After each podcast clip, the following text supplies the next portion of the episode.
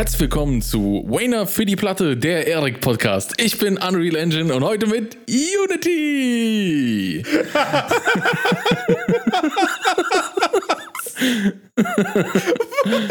ja, jetzt kommt der Wayner nicht mehr aus seinem Lachfleisch raus. Aber ich sag mal, ist eine schöne Woche gewesen, oder? Wie sieht's denn bei dir aus? Abgefahrene Woche gewesen. Ähm, ich weiß gar nicht, ob wir so offen darüber sprechen. Wir haben was für den, wir haben da was vorbereitet, was wir in Soon TM im Oktober vielleicht irgendwann announced droppen, irgendwas. Ich habe ähm, tatsächlich freigeschalten bekommen, eine Steam-Seite zu erstellen. Oha. Das war echt? auf jeden Fall eine Sache, die diese, dieses, äh, die diese Sache passiert ist, die diese Woche passiert. Ich, ich bin immer noch ein bisschen, ehrlich gesagt, zerstört von diesem Intro. Erst, erste wichtigere Frage.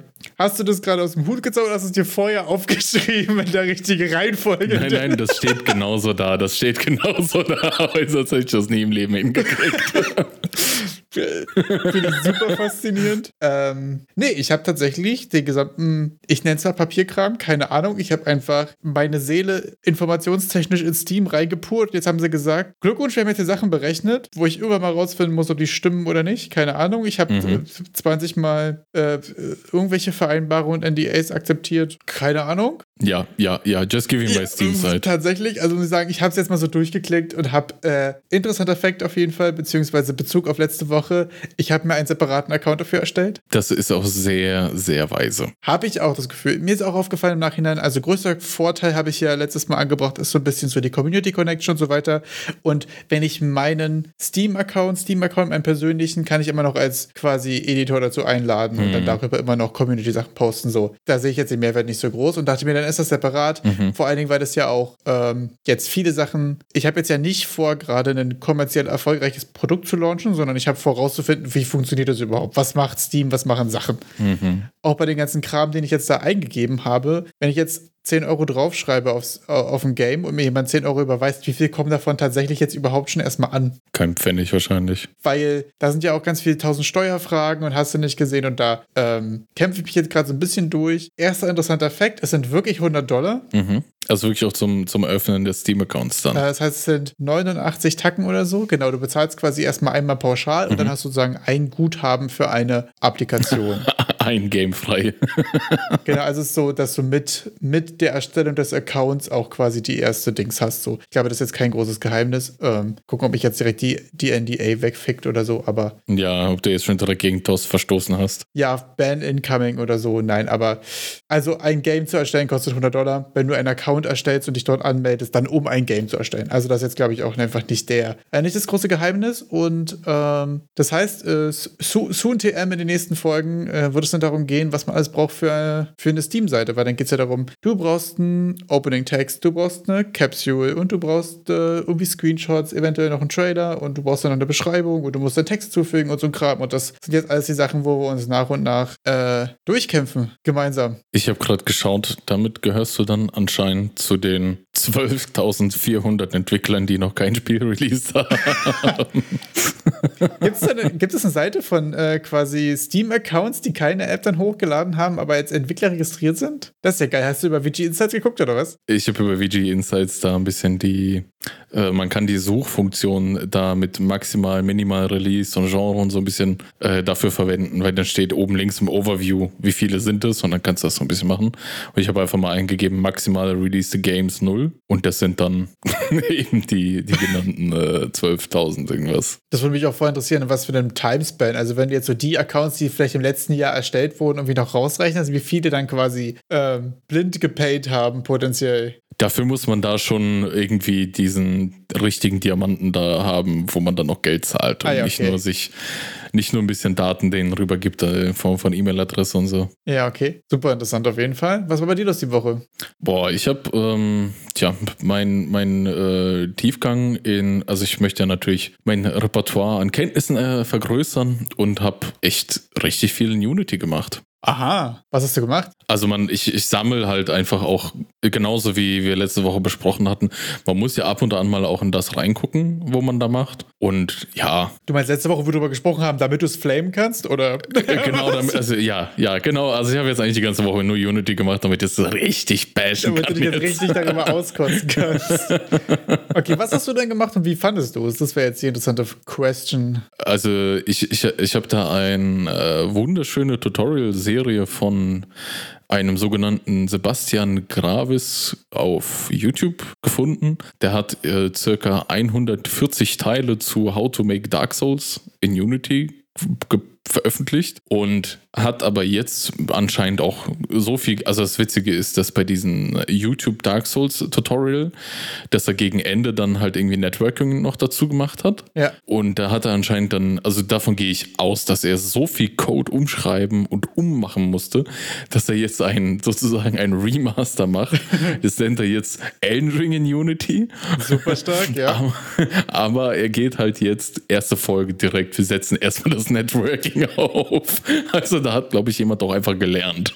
Voll, also das hört man ja bei einigen auch so, dass bei der Scope-Frage mit Multiplayer so ein Bauen wir später nach meistens eine schlechte Idee ist. Ne? Also ich glaube. Ja, es ist nicht irgendwie Singleplayer und ich mache daraus auf einmal Multiplayer, sondern es ist so, du musst das Multiplayer von Ground up aufbauen, damit du weißt, wo du welche Variablen replizierst und welche nicht. Ich glaube auch, wenn du weißt, wie man ein Multiplayer-Game macht, dann kann man auch ein Singleplayer-Game machen und sich quasi die Systeme und so weiter so aufbauen, dass man sagt, okay, hier wäre der Weg zu, ähm, zu, zu Multiplayer nicht so weit. Aber wenn du auch nicht weißt, wie Multiplayer geht, dann erstmal Singleplayer blind zu machen oder Multiplayer um drauf sitzen, ist, glaube ich, super painful. Ja, doch, das stimmt. Also da hört man auch von allen Ecken und dann immer so TLDR nicht machen.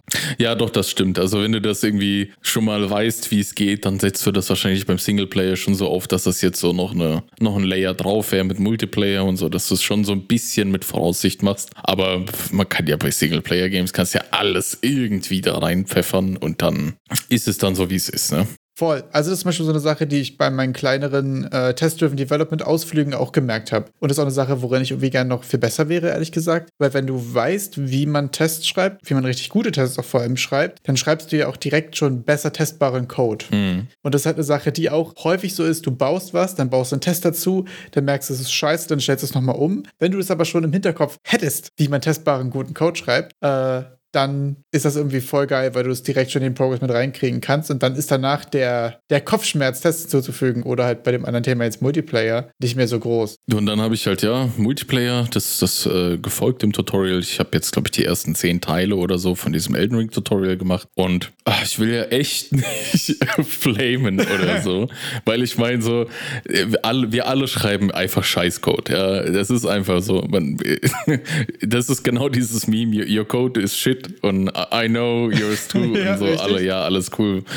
Aber wenn dann dieser Moment, also ich finde, das ist so, so direkt so ein Dead Giveaway, dass das jetzt kein Programmierer ist oder der sich nicht damit auseinandergesetzt hat, wenn, äh, wenn jemand anfängt, zehn Variablen einzuführen für Safe-Slots und okay, warte mal, warte mal. halt nicht ein Array dafür verwendet. Okay, genau, also das ist meine Frage. Es sind zehn Variablen für einen Safe-Slot oder es sind zehn Variablen für Safe-Slot? Safe-Slot 1, Safe-Slot 2? Für zehn Safe-Slots, genau.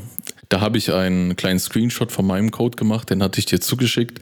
Das fängt an bei SafeSlot 0, gehen wir, geht durch bis SafeSlot 9. Okay, kurze Anerkennung dafür, dass wenigstens bei 0 angefangen hat. nein, nein, nein, nein, nein, nein, nein. Das habe ich dann bei 0 angefangen. Das hat eigentlich bei 1 und dann bei 10. Und ich habe dann, das ist dann das andere Problem, dass ich so für mich gemerkt habe, wenn du anfängst von, also wenn ich jetzt anfangen würde, immer das zu ändern, wo ich sehe, das kann man finde ich meiner Meinung nach besser machen oder anders machen, dann wäre ich jetzt schon gar nicht mehr bei Folge 10, weil dann hätte ich bei Folge 8 schon komplett andere Codebase gehabt. Dann brauche ich das Tutorial auch nicht weiter gucken. Das ist wirklich schwierig, weil ja dann Sachen, die später darauf aufbauen, ja dann auch an, anders, ganz anders sind und eventuell auch woanders zu finden genau. sind. Und das macht, das macht genau. Tutorials ja, die so sehr lange gehen, für mich häufig auch schwierig, weil halt eben die Sachen Du musst sie genau so machen für die Konsistenz des Tutorials.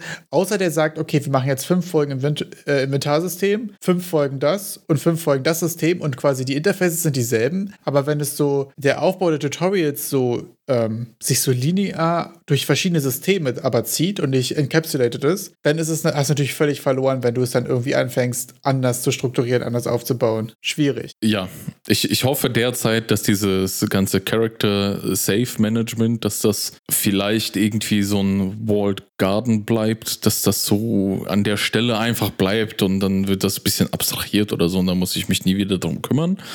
Aber dieser Mehraufwand, den diese Person betrieben hat, um dann noch ein Case Switch Statement zu machen, um ein String auszuwählen, indem man dann, also das ist ja nicht nur diese zehn Safe Slot Variablen da reingeballert, sondern auch noch so ein irgendwie so ein richtig ugly äh, Case Switch Statement, wo, wo man dann am Ende den, den String für den Namen bestimmt, weil man diesen Safe Slots auch noch einen Namen gibt. Das finde ich super schade, weil andererseits muss ich sagen, die Tutorial-Serie, dass die so lange geht und so weiter und auch einfach konsistent weitergeführt. Und es gibt ja super viele Tutorials mit, wie macht man Dark Souls und nach dem vierten Teil verreckt es dann oder ver versandet, sag ich mal. Es ist ja eher so ein, versandet, so so ein ja. langsamer, sich zersetzender Vorgang, habe ich das Gefühl. Aber dann in der zweiten Iteration zehn Cases für die Safe-Dings zu machen, ist wirklich so ein bisschen schade. Also ist es wirklich, ich habe das Gefühl so. Also man braucht sich jetzt auch nicht an dem einen Ding so aufhängen, ne? aber trotzdem ist es auch. Äh, nee, also ich, ich, ich will mich nicht drauf aufhängen, klar. Ne? Ich habe es ich hab's wirklich einfach nachgemacht, habe mir auf die Lippe gebissen und gesagt, komm, wenn wir dann so mit dem Safe-Game irgendwie mal fertig sind und ich weiß, wo es hingehen soll, weil das ist auch so ein, das äh, copyrighte ich mir jetzt diesen Begriff, ein Spoon-Feeding-Tutorial. Da wird nicht wirklich grob umrissen, wo die ganze Geschichte hingeht, sondern da wird halt schon Stückchen für Stückchen der Code erklärt, aber da wird dich halt in so, so Löffeln gefüttert. Ne? Da wird da, da eingesprungen, da wird der Manager ein bisschen. Aber es geht auch nicht ums große Ganze so sehr. Nee, also da habe ich jetzt, also da wird halt gesagt, ich mache jetzt einen Manager für irgendwas, aber ich weiß nicht, welche Manager noch kommen. Weil ich habe irgendwie schon 20, 30 Manager gemacht, die alles Mögliche managen. Und deshalb weiß ich nicht, wo da irgendwie die, das Große und Ganze hin soll. Hast du zwischendurch quasi dann schon funktionierende Zwischenstände? Also hast du da danach so ein, okay, jetzt starten wir hier und jetzt haben wir hier auch 10 Safe-Slots und so? Doch, das habe ich. Okay. Also ich habe funktionierende Zwischenstände in der Form von, ich kann es starten, ich kann es im Multiplayer mal testen, ähm, ich kann die Animationen testen, ob das alles funktioniert, ob das alles replicated wird und alles. Aber ich sag mal, dieses Bigger Picture mit welche Systeme werden noch folgen ja. und sowas, weiß ich nicht, was da noch kommt. Also ich weiß einfach nicht, was, was macht der noch? Ja. Keine Ahnung. Ich fände es voll interessant, wenn du quasi einen Zustand hast, wo du sagst, okay, jetzt vielleicht so der erste grundlegende Combat-System, grundlegende Inventarsystem, so das erste Mal so ein Spiel, wo man sagt, okay, ne, ich kann reinladen, ich kann was besiegen, ich kann sterben. Ja. Dass wir dann mal versuchen, das Bigger Picture zusammenzufassen. So, was sind das alles für Systeme? Wie hängen die zusammen? Wie viele Komponenten sind das? Fände ich super interessant, mal einen Überblick zu bekommen und dann mal zu analysieren, was wir so zu der Architektur sagen.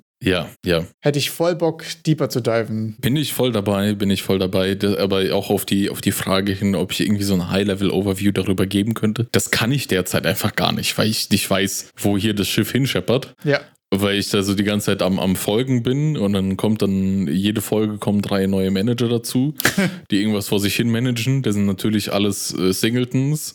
Manager, Managing Things. ja, also klar, so Singletons sind ja ganz angenehm. Ja. Aber ich weiß halt nicht, ob das so ein, also da werden Sachen gemacht, wo, wo ich mich frage, sollte das so sein? Also ich werde mal schauen, wo es hinführt. Ja, der, der muss sich mit seinem Code rumplagen. Ich folge einfach dem, was er da tut. Man lernt ja auch schon viel oder ganz viele tolle, nette Sachen auf der Strecke. Es ist ja für ihn quasi die zweite Iteration und dann zu gucken, was man selbst noch anders machen würde und so ist ja eigentlich voll interesting. Hat die ganze Tutorial-Serie eigentlich irgendwie einen Subtext, ähm, was der Anspruch ist? Also ist es explizit Educainment? Geht es ihm darum, eigentlich ein Souls-like zu machen und es mehr oder weniger zu, zu dokumentieren? Oder ist es ein, hier habt ihr einen Blueprint für ein Game, dann könnt ihr daraus machen, was ihr wollt, wie zum Beispiel bei dem äh, Code Monkey ähm, Unity Tutorial ist ja so, dann okay, hier, wenn du das fertig mhm. hast, hast du irgendwie so ein Cooking-Game oder irgendwas fertig und das kannst du als Basis für deine Spiele benutzen. So, das ist ja der explizite Anspruch gewesen. Also dadurch, dass der so krass bei der Sache bleibt, glaube ich, dass der, also ich, irgendwie im Dark Souls Tutorial in den ersten Teilen hat er ja auch gesagt, dass er ein eigenes Spiel macht. Ja. Auch ein eigenes Souls-like. Und äh, der macht das ja, diese Tutorials schon seit über zwei Jahren, so 140 Folgen für das eine. Das macht sich ja nicht äh, von heute auf morgen. Ja.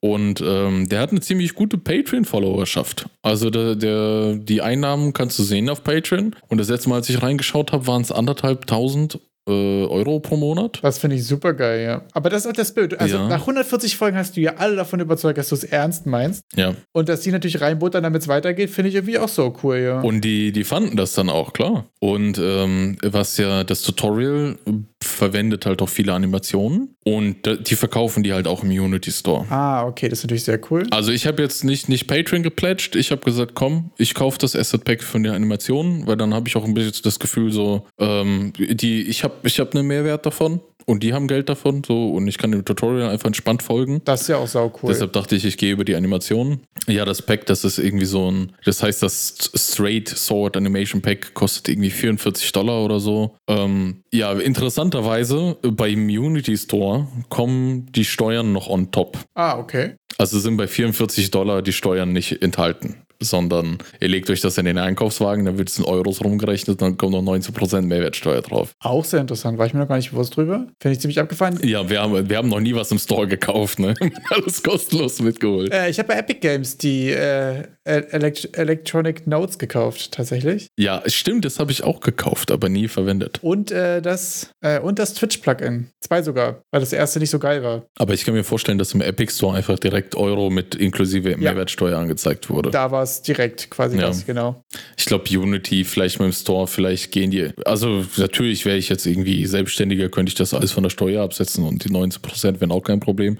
Vielleicht ist das so, dass die Argumentation von Unity und im angelsächsischen Raum ist das ja auch eher, un, also eher gewöhnlicher, die Sachen ohne Steuern zu zeigen und da wird halt bei jedem die Steuer dann am Ende draufgerechnet, wie sie äh, eben für dich ausfällt. Genau, ich glaube, bei Unity kannst du auch direkt ja auch dein, ähm, deine Business Art und äh, Steuernummern und so weiter angeben, wenn du keinen Bock hast, Genau. die, die Sachen draufzuzahlen. Ähm, Ja. Aber super interesting. Ja, ich muss sagen, dass ich auch gerade so diese Patreon und auch diese Konzepte irgendwie sehr interessant finde, weil du irgendwie häufig dieses, okay, so kannst du die Leute und ihren Content auch supporten, aber du hast auch einen ziemlich direkten Return dafür. Ne? Ich habe es letztens gesehen bei einem Video von Justus Game Dev, der hat ein Video gemacht über einen Shader, um so einen Artstyle von Möbius heißt der Artist, von so einem Toon, Toon Shader so ein bisschen dazu basteln und er hat es halt super cool erklärt, hat jetzt aber mehr so High-Level erklärt, wie er das gemacht hat in Unity. Und er war so, ja, ich habe ja auch ein Game mitgebastelt, das könnt ihr auf Itch Game und wenn ihr einen Source Code haben wollt, für alle auf Patreon oder so. Und das heißt, für 10er könntest du theoretisch und das hat ja auch Mrs. zum Beispiel selbst mal gesagt, so ja, für die Leute, die nur Bock haben, das einmal zu haben oder halt eben das Game einmal anzuzocken oder so, was bei Mrs. jetzt der Playtest auf Patreon war, so dann plätschen halt die Leute einen Monat rein, ziehen sich runter, was sie interessiert und gehen wieder raus, ist auch cool für die. Also ist ja auch einfach eine legitime Option so. Und wenn du Lust hast, kannst du es auch weiter supporten, wenn du den Content magst. Das finde ich eigentlich ehrlich gesagt immer ein super faires Angebot, wo es halt auch nicht so ein blindes rein Ja. donate, sondern das ist so ein hier, ich kann auch Mehrwert bieten für das. Finde ich eigentlich ganz geil. Ja, klar. Also ja, also und dadurch, ich glaube, ja, mit den Assets, Asset-Verkäufen und dem Patreon-Pledging und ähm, wahrscheinlich generiert er ja auch ein paar, paar Pfennig YouTube-Einnahmen über die Tutorials. Ähm, wahrscheinlich, also meine Meinung ist, der fundet einfach sein Game damit. Ja, voll cooles Und Konzept. kann weiter die Tutorials machen. Also ich finde auch cooles Konzept. Die Tutorials beziehen sich auf das Game, das er macht. Ähm, kann dann quasi den, den, den, wahrscheinlich den Code, den die da verwenden, einfach nochmal ein bisschen aufbrechen, erklären und alles und das Ganze dann ein Video packen. Why not? Was kriegt man über sein Patreon? Bist du da informiert eigentlich? Ist das dann quasi Codebase oder einfach nur so Behind-the-Scenes-Content? Äh, du kriegst äh, Codebase. Okay. Codebase. Also das war die, die 10 Euro Tier, glaube ich, war dann, da kriegst du auch den Source Code zu den einzelnen Projekten. Äh, die Tiers davor, ja, da gab es auch irgendwie so einen Early Bird, dass du dann früher das Video gucken kannst und sowas. Äh, ich war jetzt an all den Sachen nicht so interessiert und dachte so, ja, wenn ich auch das wahrscheinlich das eine Animation Pack kaufe, ist so, als hätte ich ein Jahr lang mit drei Dollar oder so reingeplätscht. Also machen wir das in einem Bums. Ja, nee, voll cool. Also gerade wenn man an Souls-Likes entwickelt, ist ja auch gute Animationen zu finden immer das grö der größte Struggle gewesen, hatte ich auf jeden Fall das Gefühl. Als ich ja da letztes Jahr an dem einen Souls-Like mitgearbeitet hatte, äh, erstmal gute und konsistente Animationssets zu finden, die auch zueinander passen und so, ist ja häufig der schwierigste Opener. Ich finde cool, dass der die Hürde so genommen hat. Ne? Es ist wirklich, wie du sagst, immer schwer, geile Animationen zu finden, die irgendwie kostenlos zu finden, weil 95% aller anderen Tutorials äh, leiten dich dann auf Geh Mixamo, hol dir ein paar Animationen und erklären dann gar nicht weiter. Und hier ist es so ein, hey, wir werden jetzt genau diese Animation nehmen, das funktioniert alles, das ist von uns, mach einfach und dann kannst du das Tutorial einfach nachverfolgen. Ja, voll. Also gerade bei wenn du jetzt auch sagst, das sind ja Leute, du siehst, das sind halt 140 Teile und fängst trotzdem den ersten an, Ja. dann bist du ja auch schon invested. Ne? Und wenn du dann sagst, hier, Ja. das ist das, was du die nächsten 140 Dinger benutzen kannst, außer dass was eigenes dabei ist, auch cool, ist es ja auch immer ein guter Weg, quasi das, das zu amplifieren. So. Ist es äh, Next Level Microtransactions so? Hier, mit diesem kannst du es dir einfacher machen, weil du, du Ich glaub sparst schon. dir quasi den Mixer, wo hast du, ich habe hier was für dich vorbereitet, so. Und ist ja voll legitim. Es ist ja auch sogar so, dass er in den Tutorials äh, bei dem, beim Locomotion, also beim Rumlaufen, hat er sogar noch ein kostenloses Asset Pack verlinkt gehabt, was genug Animationen beinhaltet, um es kostenlos zu machen. Und bei dem Teil, wo wir dann in Richtung, glaube ich, Angriff oder sowas kamen, äh, hat er dann auch Mixamo genannt. Ultra geil. Das ist ja das Beste, was du machen kannst, oder? Also, dass man sagt, okay, Wirklich. Leute, hier ist die Free-Variante, ich habe auch was Geileres für euch an, im Angebot für bezahlt. Das feiere ich hart. Ich muss eigentlich gerade fast bei Bock reinzuschauen, ehrlich gesagt. Ich habe ja auch immer noch die. Und, und der pumpt halt wirklich jede Woche eine Folge raus. Jetzt Elden Ring. Ich glaube, parallel dazu hat er auch Dark Souls nicht sterben lassen. Ne? Da macht er auch weiter. Das Ganze noch mit Refactoren, den Code irgendwie noch zu Ende prügeln und dann, äh, das ist schon, schon cool. Abgefahrenes Projekt, ja. Aber noch ein anderes abgefahrenes Projekt, was ich irgendwie die letzten Wochen schon häufiger gesehen habe und irgendwie haben wir es noch nicht geschafft, drüber zu sprechen. Irgendwie war Only Up gerade so ein Phänomen. Hast du es mitbekommen? Ja, Mann. Ah, können wir ganz kurz darüber sprechen, Ja, wie bitte. abgefahren die Erfolgsgeschichte von diesem Game ist? Also, Ja. falls es irgendwer von euch nicht gespielt hat. Only Up oder auf Stream gesehen hat, das war jetzt äh, gerade klassisches Rage-Game, ne? Ganz große Sache auf Twitch und so weiter. Und Only Up ist einfach ein Spiel, was drei grundlegende Komponenten hat. Eigentlich ist es nur, und ich will es jetzt wirklich damit nicht schlecht machen, aber es ist halt so super simpel. Aber es ist halt immer noch nur. Es ist nur Advanced Locomotion 4 und Leveldesign. Und dazu noch ein Hauch, so ein bisschen düstere Gesellschaftskritik irgendwie dabei. Ja. Wo so, wo so ein bisschen, wo man nicht so richtig weiß, okay, gehittet ist jetzt gerade in die Fields, sind es doch nur Memes oder so, ganz komischer Vibe manchmal, ne? Und beim Leveldesign habe ich einfach auch noch das Gefühl, wenn ich mir das angucke, Digga, das ist gerade so ein Querschnitt über die letzten zwei Jahre Epic Games Free Assets of the Month. Ey, ich, das ist so funny.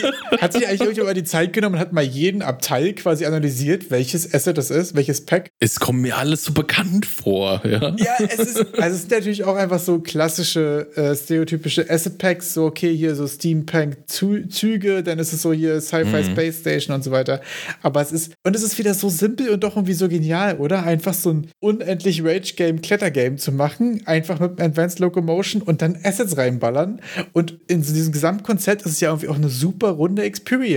Ja. Obwohl es nicht mehr ist als Locomotion und Leveldesign. Es ist total verrückt. Und jetzt zu dem Spiel vielleicht mal noch so ein paar Stats einfach. Äh, ich habe gerade VG Insights offen.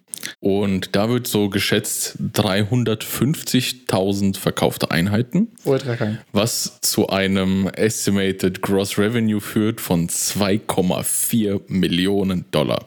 Und das Only Up ist wirklich ein Spiel, wo ich sagen würde, das kannst du, das kannst du als Solo-Developer in einem Monat zusammenschmeißen mit kostenlosen Assets. Voll. Also wenn du jetzt schon ein, zwei Jahre Epic Games gegrindet hast, die Free Assets, dann Ja. ist es richtig einfach. Und das ist so, es ist so abgefahren, ne? Und es ist wirklich nicht so kompliziert in Form von, das ist einfach only up, wie der Name sagt, ihr müsst ja irgendwie hochklettern und immer höher und immer höher. Und dann kommt der Rage-Teil, dass die Steuerung so ein bisschen physics-based janky ist. Und wenn ihr dann abrutscht, dann fallt ihr halt runter. Genau. Und dann müsst ihr halt wieder Und dann hochklettern. kommt nervige Mucke und danach kommt wieder irgendeine super düstere Geschichte über die Favelas. Ja, ne, das hat doch schon so ein bisschen dieses, man, man versucht sich aus dem Slum rauszukämpfen. Es hat auch dann irgendwie so einen deepen Subtext aus irgendeinem Grund, ne? Ja. Es, es hat schon, also das ist irgendwie so, das ist irgendwie so total simpel, aber irgendwie auch total genial ist, finde ich irgendwie ein ultra, ultra verrücktes Projekt. Super interessant. Also noch krasser wäre ja, wenn der Entwickler selber in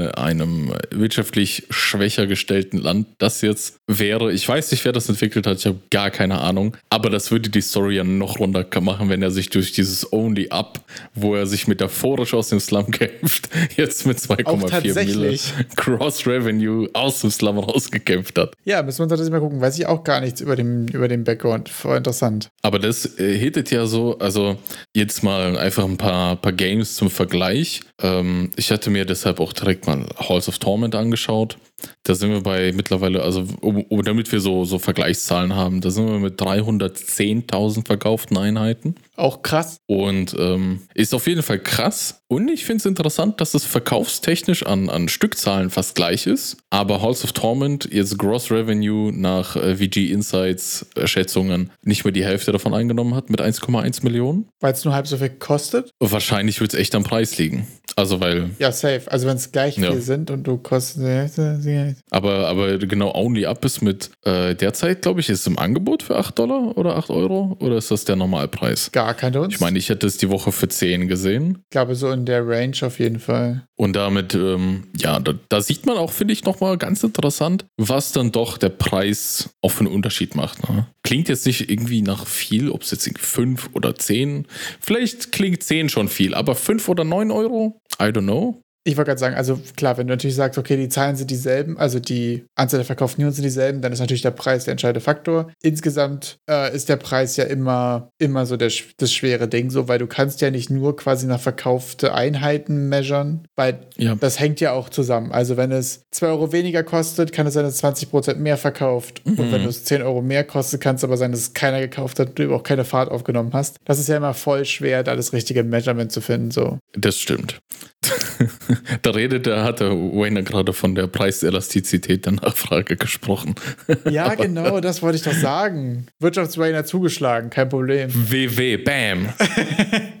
Mir so interessant, weil wir auch gerade so über Measurements gesprochen hatten. Da wurde auch letztens im Butterscotch-Podcast äh, nochmal drüber gesprochen. so. Und da fand ich einen Satz, der gedroppt ist zum Thema Wishlist und so weiter, so schön. Äh, und auch zu KPIs ähm, wenn du ein Measurement hast und du setzt daraufhin ein Ziel, dann ist es kein Measurement mehr. Oha. Und das fand ich einfach so einen geilen Satz. Also, wenn du anfängst, nach Wishlists zu optimieren, dann ist, der Wish, ist die Wishlist ja kein Maßstab mehr. Genauso wie. Boah, Wayner, wir haben in der zweiten Folge schon darüber gesprochen. Ich weiß. Aber es wurde jetzt gerade noch mal rausgeholt und ich wollte irgendwie gerade, ich fand es noch mal eine Erkenntnis, dass es immer wieder vorkommt, dass Leute denken, ja, ich kann jetzt hier irgendwie nach komischen Sachen optimieren und dann ist das ja mein Maßstab und voll, funktioniert ja voll gut, aber damit machst du dir immer deinen Maßstab kaputt. Ja, kommt drauf an, was du damit machen willst, ne? Wenn du nach Gewinn optimierst, dann optimierst du ökonomisch gesehen nach dem richtigen, ne? Ökonomisch gesehen, ja, aber es ist natürlich die Frage, ist es denn langfristig und quasi ethisch das, was du gerne machen möchtest? Ja, das ist eine ganz das andere tiefere Frage. Frage.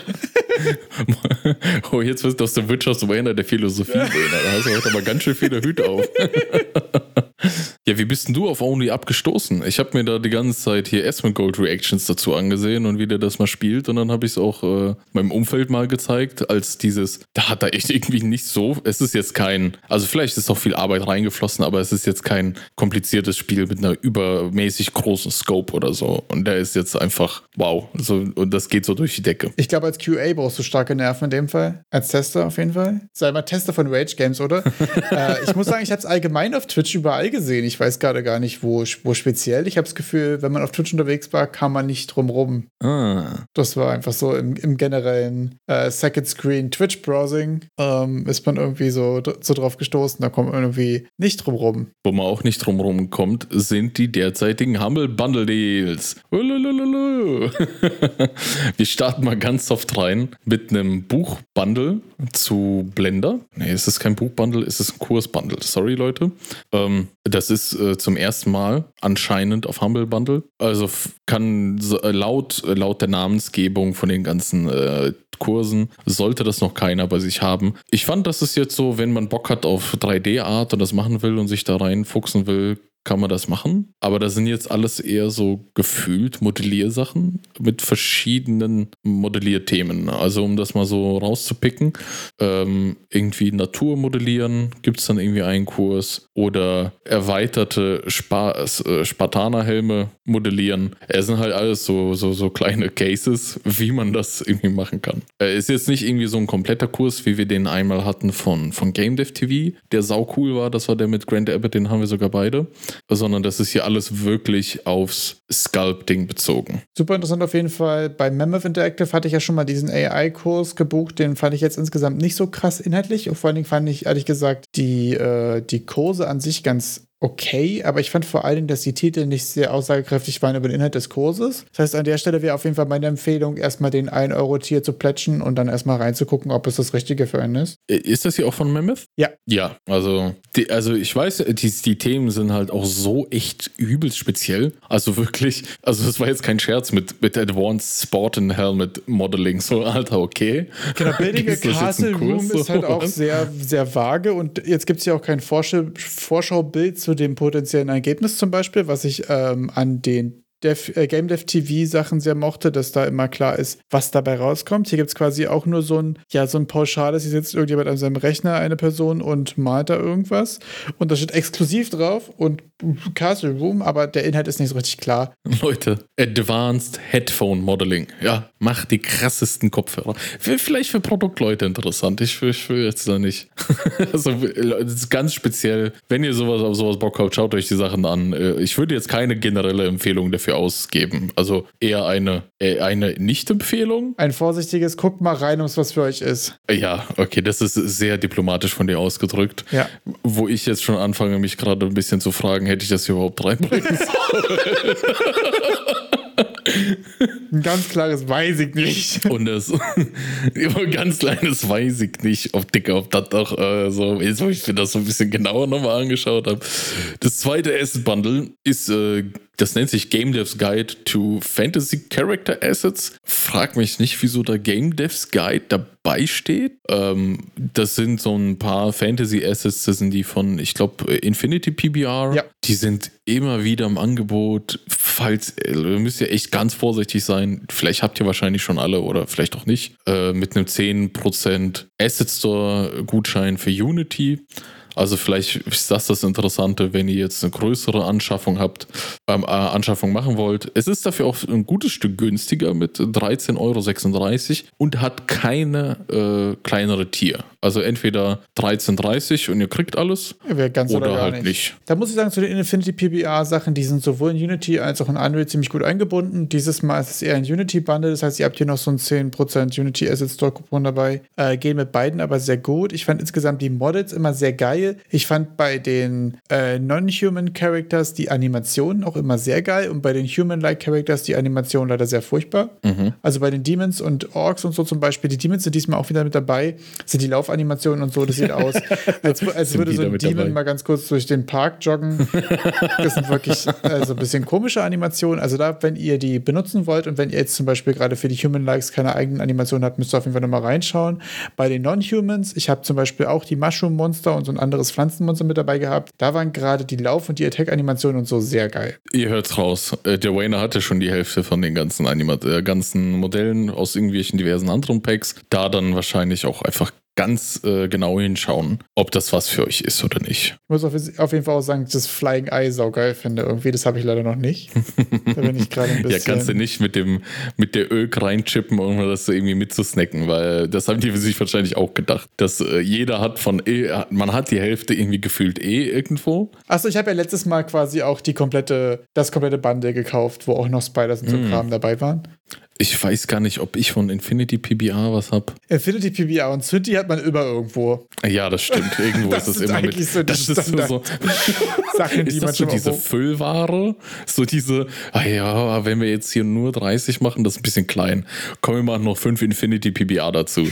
und, der und Infinity PBR, ja klar, Dicker. Hau rein, hau rein. Das sind auch einfach die großen Sachen, die halt einfach auch sehr, sehr viel und sehr, sehr breit gefächert aufgestellt sind. Das hat so ein bisschen den Nachteil, dass es auch sehr häufig geused wurde. Ähm, hat natürlich den Vorteil, dass du eine sehr große Sparte hast äh, von Sachen, die demselben Artstyle, von demselben Artist aus derselben Hand irgendwie kommen und auch zusammenpassen. Also, das ist schön ja an alles, was von Cinti ist, passt zusammen. Alles, was von Infinity PBR ist, passt auch zusammen. Das ist natürlich ein sehr großer, sehr geiler Pointer daran einfach. Ich finde bei Infinity PBR auch immer geil, dass die so ein äh, so Slider haben. Also es ist ja dann, dass man die noch so ein bisschen anpassen kann. Also bei, bei vielen Assets, die ich bis jetzt von Infinity PBR irgendwie gesehen habe, da konnte man dann irgendwie noch einstellen, so wenn du so einen Skorpion hast, äh, wie groß der Schwanz sein soll, wie dick der Voll. Stachel und sowas, weil die haben dann noch so ein bisschen Adjustment-Möglichkeiten.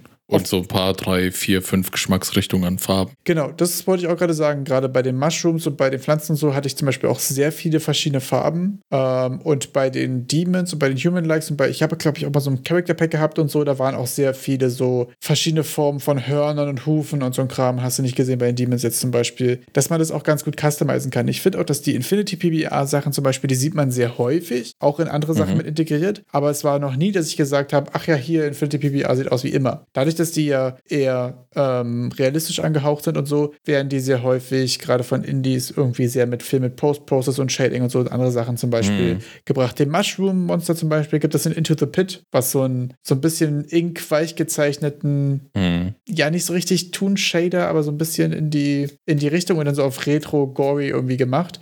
Und da, sie, da sind die kaum noch zu erkennen, dass es die sind, außer man weiß es halt und die passen da voll gut rein, mega geil. Hattest du die bei Into the Pit, die Resolution auf Native dann wieder hochgestellt? Weil ich meine, das war auch noch so verpixelt. Das war ultra verpixelt, ja. Ja. Ja, ja, oder man haut hier deinen dein Möbius-Shader drauf und dann erkennt das eh keiner mehr wo das herkommt. Äh, da muss man dazu sagen, dass so ein Toon-Shader mit den Mushrooms nicht so gut funktioniert hat, weil deren Auflösung ist zu hoch und dann hast du die Outlines und so quasi zu viel. Mm. So gerade so Toon-Shader wegen dem Outline-Shading funktioniert ja besser mit Sachen, die ähm, nicht so große Strukturen auf den Oberflächen haben. Mm. Dann vielleicht auf der Oberfläche Habe ich auch mal. Screenshots rumzuhaben, sieht scheiße aus. ja, man könnte ja die, die Textur doch auch irgendwie ein bisschen resizen. Dass du dann sagst, ich mache die Textur weniger aufgelöst, oder? Ja, in dem Fall müsste man sogar, das ist ja nicht nur Normals, sondern auch tatsächliche, ähm, tatsächliche Polygone. Das heißt, ah. um den quasi gut, cool in Toon-Shader reinzukriegen, müsste man den, glaube ich, irgendwie runterrechnen. Einmal raus, Blender, genau. Simplify und dann nie wieder in Unreal rein, äh, in Unity reinkriegen oder sonst wo in die Engine der Wahl, weil das nicht funktioniert. okay, ich, ich, ich höre schmerzliche Erfahrungen auf deiner Seite. Au. Ja. Ja, habe versucht, dieses Straight Sword Asset Pack da von diesem Tutorial, was ich vorhin erzählt habe, äh, wollte ich mir mal einen Blender anschauen und oh, ich habe es nicht mal in Blender richtig reingekriegt. Also ich habe ich hab dann ah, witzigerweise sogar den, äh, den, den, den Typen angeschrieben ja, als E-Mail und äh, ja, die haben halt Motion Builder für, als Software verwendet und das ist dieses Autodesk-Universum, dieser Sumpf und ah, dann okay. funktioniert das in Blender alles nicht. Okay, du kannst also nur fertig benutzen, aber nicht mehr den Editieren gut. G genau, also so, ich habe es mal versucht als, ja, ich habe Kram versucht, hat alles nichts gebracht. Was auch noch passiert ist die Woche, Unreal Engine 5.3 ist in den Preview gegangen. Wir haben ja letzte Woche davon erzählt, was es für tolle Sachen auf der Roadmap gibt. Und dann haben wir Epic, Epic gesagt, ja, wir haben es jetzt angekündigt, ihr könnt jetzt in Preview gehen. Und die haben es dann natürlich schnurstracks gemacht. Und ähm, wir verlinken euch das Ganze, haben wir in der letzten Folge schon drüber gesprochen. Coolste Sachen äh, oder zu den coolen Sachen gehören dann so Schmankerl wie verbesserter Lumen und Nanite Support in VR und so ein Kram. Skeletal Editor, der war auch geil. Also, dass ihr jetzt in Unreal auch Skeletons bearbeiten könnt. Nice, sehr cool. Äh, da geht es jetzt darum, quasi die ähm, die Models zu editieren, das Rig zu verändern oder was ist das genau mit dem? Äh, Rig verändern und auch Weight Painting zu machen. Ah, also okay. das ist ja dann der Punkt. Kannst du, also ich habe es noch nicht ausprobiert. Ich weiß nicht, wie, wie gut, wie schlecht das Ganze ist. Aber ich stelle mir das schon cool vor. Manchmal, viel, besonders in Verbindung mit Control Rig das ist ja deren ähm, Lösung für prozedurale Animationen, dass man da wahrscheinlich sich immer wieder vorgestellt hat, boah, ich hätte jetzt Bock, da jetzt noch einen Knochen zu haben, um irgendwas machen zu können. Jetzt noch einen Knochen. Und jetzt kannst du das richtig cool, da einen Knochen reinstecken, ein bisschen nachpainten und dann geht's los. Ja, sehr nice. Bei Unity gibt es tatsächlich auch gerade noch mal wieder was äh, for free im Publisher of the Week und da habe ich äh, direkt an dich gedacht, weil das der Standard Dark Souls Gegner ist. Es gibt nämlich gerade so einen kleinen äh, Skeleton Warrior. Das kriege ich nicht for free, wenn ich draufklicke. Das musst du mir nochmal erklären. Muss ich da über den Publisher of the Week gehen? Get your gift? Genau, du kannst bei Sale auf Publisher of the Week gehen und da siehst du quasi das, was gerade im Angebot ist. Und dann gibt es immer einen Code dazu, den werden wir auch mit Link und den Code nochmal in die Discord packen. Und beim Checkout kannst du quasi diesen Code eingeben und dann kriegst du es for free. Das heißt, es ist immer so ein Schritt, ein Schritt mehr, als es von Epic gewöhnt sind, aber warte mal diesen Code, den einem mit Copy-Pasten kann und dann ist das, ist das direkt da. Der hat mich schon, der hat mich hier schon komplett aus dem Konzept gebracht, weil äh, völlig überfordert. Diesen Code eingebe, komplett überfordert. Ich so, wo free, wo free? Und ich sehe nur 50% reduziert. Und dann ist mir auch aufgefallen, ich weiß nicht, wie, wie dein Devlog-Konsum gerade ist. Äh, ich habe jetzt die Woche mal wieder angefangen, mir ein, zwei Devlogs anzuschauen, die mir so random reingespült wurden. Und vielleicht ist es gerade subjektiv, vielleicht bin ich auch einfach gerade wieder salty mit, ähm, mit Social Media. Aber ich habe das Gefühl, dass gerade Devlogs entstehen von Spielen, die irgendwie schon, weiß nicht, gefühlt fast fertig sind. Also ich habe manchmal das Gefühl so, okay, das heißt so Devlog 0, ich habe jetzt hier mal angefangen, Game zu machen und dann sieht man schon, okay, es gibt schon eine Steam-Page, einen Trailer, acht Screenshots und eine volle Beschreibung und das ist ja dann irgendwie, ähm, finde ich jetzt auch nicht weniger interessant, aber das ist für mich gerade so ein bisschen discouraging, wenn jemand so Devlog 0 aber eigentlich schon fast fertig ist, oder? Also weil sonst mag ich auch eigentlich gerne so Monster Trap Devlog, wo wirklich sicher dann nochmal viel verändert und viel bewegt und so. Und das war bei mir so ein, wie habe ich dieses Spiel gebaut? Da habe ich dann, direkt ist mir so in den Kopf gekommen, ist der Devlog jetzt ein Marketing-Vehikel oder ist das ein ernst gemeinter Devlog? Und ich glaube, die Frage kannst du dir ganz schnell beantworten. Ich glaube, jeder Devlog ist irgendwie Marketing-Vehikel auch, oder? Also. Aber wenn mein Game 90% fertig ist und ich dann Devlog 0 rausbringe, dann bin ich da wahrscheinlich schon. Also ich, ein Devlog stelle ich mir so vor, natürlich, ja, die ersten 10 Prozent, da hat man wahrscheinlich viele Projekte, die da so äh, hängen bleiben, weil man da auch noch nicht so viel zeigen kann und das nicht so cool ist. Aber ich würde schon viel, viel früher, wenn es so ein ernst gemeinter Devlog wäre, natürlich mit so ein bisschen, ich schiele auch aufs Marketing, aber ich will einfach nur meinen mein Prozess scheren, weil wenn das Ding ja fast fertig ist, was soll ich denn dann noch für einen Prozess zeigen? Genau, das fand ich nämlich auch so ein bisschen. Es war so ein, ja, ich wollte ein Game machen und dann habe ich ein Game gemacht. Und dann wurde mir halt quasi gezeigt, so, okay, eine Mechanik, putz, nächste Mechanik drauf, putz. Und dann sah es einfach gut aus und hat funktioniert. Und ich war so ein bisschen, bisschen. Äh, das ist. Ja, das ist nett. Devlog falscher Name. Hier äh, genau. äh, Showcase Trailer. Technical Review of my upcoming game. So ist jetzt kein Devlog mehr dann. Ja, das fand ich auch irgendwie schwierig. Hab, also habe ich mich auch ein bisschen blöd gewirkt. Ich dachte, okay, bin ich jetzt gerade so salty? Warum ist das schon so weit so? Okay. Ja. Aber das wirft für mich ja die Frage auf so, wann, ab wann, wie weit bin ich in meinem Game, dass ich einen Devlog mache? Aber das ist wahrscheinlich auch die Frage dann, äh, äh, die Frage halt, wen ich targeten will. Ne? Wenn ich jetzt wirklich einen Devlog mache, um den Progress irgendwie zu dokumentieren und eher ja auch Entwickler anspreche, dann ist natürlich, okay, dann geht es um Inhalte, dann geht es um den Progress. Ich jetzt aber sage, ich mache Devlogs als Unterhaltungswert quasi, da geht es ja viel mehr darum, schon was zu haben und was zu zeigen, was unterhaltend ist. Also bei Danny Devlogs zum Beispiel sind ja auch klassisch so, hier, ich habe was gemacht und außerdem Memes. Mhm. Weißt du? Aber der macht ja dann was öfter. also man sieht da auch noch den Progress. Ich weiß aber halt ja. nicht, Devlogs, also ich weiß, ich so gefühlt so ein Devlog, also jetzt, jetzt komme ich mal mit dem, was ich unter einem Devlog verstehen würde. Ich habe was entwickelt und möchte quasi wie Logbuch führen über das, was habe ich die letzte Woche, letzten zwei Wochen, letzten Monat gemacht. Liebestagebuch. Um so ein bisschen Liebestagebuch. so so habe ich Devlogs verstanden dass ich einfach wie ein Tagebuch, was habe ich denn da so gemacht? Was waren die Knick Knackpunkte? Was waren die technischen Hürden? Wie habe ich die gelöst oder auch nicht gelöst? Vielleicht mit so ein bisschen einem Hilferuf, mit hey, weiß vielleicht jemand, wie man das macht. Aber da ist ja zum Beispiel Danny ein guter Kandidat, der, äh, ich finde nicht, dass das richtige Devlogs sind, weil das waren einfach Entertainment-Videos. Das war einfach Memes, ja. Einfach, einfach Memes. Memes. Da war so gar nichts so zum, weil, weil, weil ich mir dann noch vorstelle, wie viel Arbeit ist in dieses Video selber geflossen, was viel mehr ist, als ich gefühlt sagen würde für den Code, den man bis dahin geschrieben hat, äh, um das jetzt vorsichtig zu formulieren. Einfach, dass diese, dass die Produktion des Devlogs auch schon so ein riesen Chunk ist, den halt so hochqualitativ mit Memes und so zu produzieren, dass ich mir denke, ja, ist es jetzt doch so ein richtigen Devlog?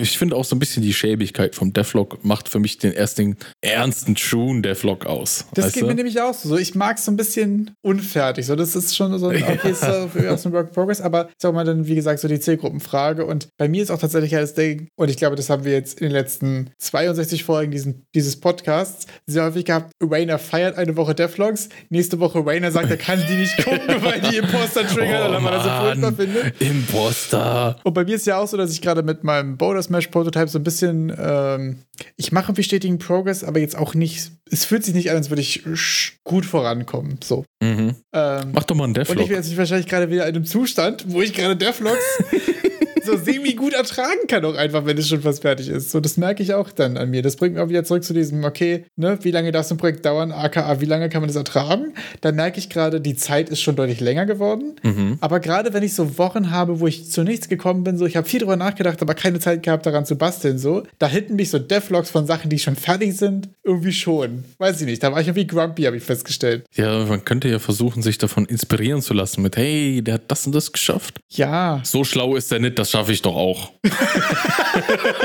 auf die Art. auch nicht schlecht. ja, genau. Also man versucht das irgendwie umzudrehen, ja. Also wenn der Dulli das hinkriegt, was hält mich denn davon ab? Ja, auch auf jeden Fall ein starker Ansatz. Und wenn wir schon so viel über Projekte reden, diese Woche hat äh, Epic auch noch ein neues Beispielprojekt rausgebracht für ein Top-Down Casual RTS. Ich finde Casual RTS ist wirklich auch eine, eine wilde Mischung, oder? Also, Ich bin nicht so der RTS-Fan. Dadurch, dass da mir Casual beworben wird, habe ich vielleicht doch, ist es ein bisschen zugänglicher? Ist es vielleicht gibt es einfacher? Cozy RTS? Äh, Wahrscheinlich Ist ab Cozy- jetzt. Also, ich glaube, es gibt ja auch mittlerweile so Cozy plus alles. Gibt ja alles auch in kuschelig. Cozy Souls. Ey, also ich auch direkt mein Gedanke, ehrlich gesagt, da haben wir schon mal drüber gesprochen, so Dark Souls in Cozy, safe, aber ja. bestimmt einfach ein bisschen reduziertere Ressourcenanzahl, vielleicht auch nicht so punishing, wenn man mal keine Ressourcen hat. Also man könnte ja so ganz extrem sagen, äh, wenn keine Nahrung da ist, sterben alle deine Bewohner und dann bist du so weit zurückgeworfen, dass es sich nicht lohnt. Aber wenn es dann so cozy ist, dass es alles so ein bisschen relaxter ist, dann alle so, oh cool, wir wollten eh Diät machen und dann hast du unendlich Zeit. So Katzen gegen Hunde. Man kämpft aber nicht so, sondern die schubsen sich nur so in Pfützen. Das ist die nass und das mögen die nicht. Und ja, wir, wir sind irgendwo bei Wild. Casual abgebogen. Ja, sagen, kommen- kurz vom Thema. Und äh, bei Casual sind wir abgebogen. Was Casual auch noch äh, mit beinhaltet, ist für alle Plattformen verfügbar. Cross-Platform-Release. Und das ist ein Projektbeispiel, das einfach für von Low-Spec Mobile Devices bis zu PCs und Konsolen laufen soll. Und da hatten wir ja schon mal was. Das war das, wie hieß es nochmal, das andere? Das Action-RPG. Das Action-RPG, genau. Das war ziemlich cool auch, weil das ja für alle Plattformen quasi dabei war. Das hatte allerdings, als ich es mir angeguckt habe, weil ich mir auch Gameplayability angucken wollte und weil ich vorhatte, das neue Paragon zu machen, lange Geschichte. Ähm, als ich da mal reingeguckt habe, war ich Paragon? Ich glaube, das hieß doch Garapon, oder? Slide, dazu später mehr. Dazu in äh, zwei bis drei Monaten mehr.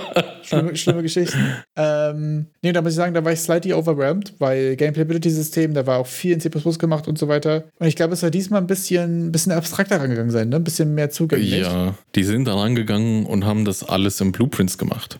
Und äh, zeigen dann halt auch Features von ihrem neuen Enhanced Input System und äh, Common UI auch. Also wie man Input und UI so machen kann, dass das halt auch überall funktioniert. Also dass du Das UI kriegst, dass du mit Controllern machen kannst. Das ist dieses Common UI Plugin. Das fand ich auch super stark, dass du dann diese äh, da du so eingebaute diese Focus Layer hast. Das war vorher nicht da. Das musste man sich irgendwie aus dem Hintern ziehen, wenn man das haben wollte. Und ja, für alle Plattformen äh, funktioniert das gut. Und es wäre nicht Epic, wenn es nicht Epic wäre, wenn die jetzt auch nicht direkt den Donnerstag-Stream dafür genommen hätten, um da mal direkt anderthalb Stunden äh, über das Projekt, das, äh, die Ziele damit und äh, wie die es gemacht haben, zu philosophieren. Links findet ihr alle Beschreibungen. Sehr cool. Checkt's aus, besonders wenn ihr irgendwie mal auch äh, Unreal verwenden wollt für Low-Spec-Plattformen. Schaut's euch an. War, war damals vielleicht irgendwie mehr in der Szene mit diesem coolen Game da, Blade hieß das, glaube ich, oder so? Oder wie hieß denn dieses eine Unreal Engine Mobile Game, wo man da dann irgendwie immer mit dem Sch Infinity Blade? Infinity Blade, genau, da wo wir die ganzen kostenlosen Assets da im Store haben. Genau. Ja, finde ich super interessant. Also, das ist auf jeden Fall ein Talk, den ich mir unabhängig davon, dass ich gerade wie ein Unreal unterwegs bin, auf jeden Fall mal angucken werde, weil gerade auch die anderen Plattformen abzudecken und so, weiß ich nicht, finde ich erstmal einen interessanten Talk. Und äh, apropos Talks, ich habe mal schon mal in die DEFCOM Talks reingeguckt. Uh, hast du schon mal ein bisschen Arbeit für mich gemacht? Hab tatsächlich äh, die ersten Empfehlungen. Es gibt ja noch keinen konkreten Schedule, wann was ist, aber es gibt schon die ersten Themen announced und abgesehen von dem Talk von, von Matthew von Fish Labs, den wir schon mal empfohlen hatten, weil wir den auf dem GDDs gesehen hatten, habe ich noch ein paar andere Sachen gefunden, die ich auf jeden Fall super interessant fand und ich weiß gar nicht, ob ich die schon irgendwie verlinken kann, ob das da irgendwie ver verlinkable ist oder so. Wenn nicht, müsst ihr nach den, ähm, nach den Titeln selbst schauen. Und da muss ich auch sagen, einer der ersten, den ich gesehen habe, da war ich so direkt so, okay, das ist gerade mein Talk. Da habe ich das Gefühl, so, danke James Portnow. Der wurde, glaube ich, für mich gemacht und er heißt Five Perfect Minutes. Und das ist quasi so, wie schaffst du es in fünf, für fünf Minuten eine geile Experience zu schaffen? So, wie schaffst du es in fünf Minuten den Spieler davon zu überzeugen? Was ist das für ein Game und warum ist es geil und so? So, wie, wie Demo geil hätte man es, glaube ich, auch einfach nennen können. So. Five Perfect Minutes ist natürlich ein deutlich besserer Titel als wie Demo geil, aber ähm, den fand ich auf jeden Fall super interessant. Es gibt auch einige zu, ähm, zu Feedback, also wie man mit Feedback umgeht, ja. wie man Sachen davon, wie man irgendwie die richtigen Erkenntnisse davon mitnimmt und so weiter. Das ist ja gerade so, ähm, habe ich das Gefühl, ein sehr komplexes Thema, weil das ja irgendwie auch so, das hat so Community Management, das hat so Design, das hat so Entwicklung, das hat irgendwie auch so, es geht irgendwie alle was an. Mhm. Ich finde auch bei Feedback immer cool. Ey, Leute, lass das mit der Sandwich-Methode weg. Das haben wir jahrelang in der Schule eingetrichtert bekommen. So, dass man jetzt irgendwie, falls einer mal ein Kompliment gibt für dein Game, dass du dann wartest, ah ja, okay, jetzt kommt das Negative und dann zieht er sich nochmal was raus. Ja. Mit ja, äh, also aber ja ich finde es toll, dass du deinen Namen. genau. Ich finde voll toll, dass du äh, nicht so oft auf deine Notizen geguckt hast, ja. Ja, und du hast auch ein Handout dabei. Genau. Also nein, warte, warte, warte, warte. Voll toll, dass du nicht so oft auf deine Notizen geguckt hast. Dein Vortrag war scheiße und komplett falsch. Aber ich finde auch wieder toll, dass du ein Handout gemacht hast. Ja, sehr gut, sehr gut. Und dann noch so zunicken und. Mh. Ehre dem Sandwich auf jeden Fall. zu, zur Digital, äh, zur DEFCOM, die ja vor der Gamescom stattfindet. Äh, ihr könnt noch Tickets ergattern. Ich würde es halt, euch halt einfach auch nicht empfehlen, weil das übelst teuer ist. Äh, digitale Tickets kosten im Shop 199 Euro plus Gebühren und da kommen viele Gebühren dazu. Ähm, Studententickets sind ausverkauft und wenn ihr jetzt hingehen wollt in Persona, müsst ihr mindestens 500 Euro dafür berappen. Wahrscheinlich zum Zeitpunkt des Releases der Folge sind es dann schon 545 Euro plus Gebühren und alles Mögliche. Habt aber dann halt auch schon mal die Gamescom-Pässe mit dabei. Aber Leute, das sind, was sind das? Bestimmt 650 Euro insgesamt. I don't know ob sich das lohnt. Genau, es, gibt noch es gab noch Studententickets, die wurden auch schon nochmal nachgefüllt, die sind mittlerweile aber leider alle ausverkauft. Ähm, das ist, glaube ich, eine Sache, wo man langfristig mal gucken muss, ob man da wie Stand reinguckt, beziehungsweise ob man da äh, Arbeit hat in der Branche oder in ähnlichen Sachen, die einen irgendwie unterstützen. Das ist, glaube ich, so die Sache, die am meisten zugänglich ist, aber so als random euph euphorische Person ähm, ist das auf jeden Fall ein bisschen schwer zugänglich. Also Leute, ihr könnt euch, wenn ihr, Hochschul wenn ihr eine Hochschulzulassung habt, könnt ihr euch alle an der Fernuni Hagen einschreiben. Wenn wenn ihr nicht schon Informatik studiert habt, dann schreibt euch für Informatik ein. Wenn ihr Informatik studiert habt, dann schreibt euch für Mathematik ein. Da könnt ihr dann für 40 Euro pro Semester äh, und könnt ihr euch einen Kurs für 20 Euro oder so pro Semester buchen. Das lohnt sich dann schon direkt für die Studentenstatus, ne? Habe ich mal gehört unter uns. Aber natürlich ist es ja nur zum langsamen Studieren neben der Arbeit gedacht. Aber wir, wir möchten jetzt zu weiteren Themen kommen, die du mir empfehlen würdest, um sich das anzugucken. Abgef okay, ja. Gut.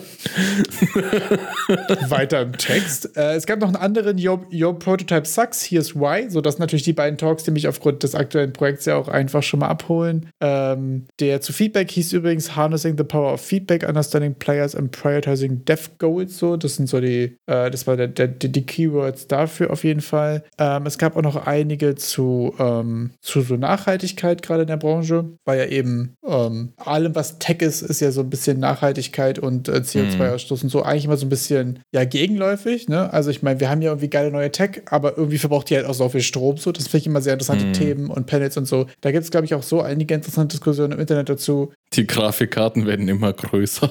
Voll, also das ist ja auch eine Sache, die, ähm, die man auf jeden Fall auch ein bisschen mit einrechnen muss. Und gerade so bei der CPU-Entwicklung und so ist es ja auch so, dass da die, ähm, die Dimension der Powersteigerung gar nicht so viel größer ja. wird und dann als nächstes ja dann auch einfach wirklich irgendwann, wenn wir nur noch mit stumpf mehr Watt drauf mehr Power rausbekommen, anfangen ja. darüber zu uns zu unterhalten, ob man Hardware nicht mehr nach pur Leistung entscheidet, sondern auch event eventuell einfach irgendwann nach Effizienz. So, das ist eine Sache, die ja zweifelsohne irgendwann kommen wird. Ich habe äh, witzigerweise gestern ein Video gesehen, wie Linus Tech Tips einen von einen Computer von Starforge auseinander nimmt und also quasi auseinanderbaut und sich die Komponenten anguckt, also jetzt nicht so auseinandernehmen von, von negativ und so, sondern dann zieht er diese 4090 raus, also die Nvidia Top-Grafik Grafikkarte, Topline-Grafikkarte. Und die ist mittlerweile einfach so groß wie eine PlayStation 2 von damals. Ja. Das ist unglaublich, ist so was das Hoshi. für ein Fatzen geworden ist.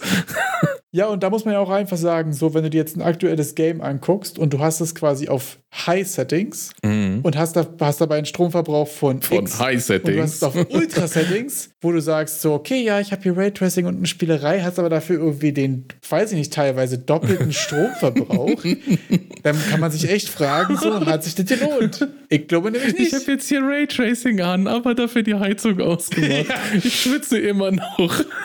Genau, also im Winter, wo das ja auch einfach Heizenergie ist, so, dann kann man ja irgendwie noch ein bisschen damit äh, argumentieren oder so, aber gerade im Sommer, wo du dann danach noch die Klimaanlage im Fenster anmachst, Oh ja, wunderschön. also dann ist die Frage, ob es sich für die simulierten Sonnenstrahlen wirklich gelohnt hat. So, also das ist auf Nee, ich mache einfach immer nur die Kühlschranktür auf. Das hilft dann für die Wohnung.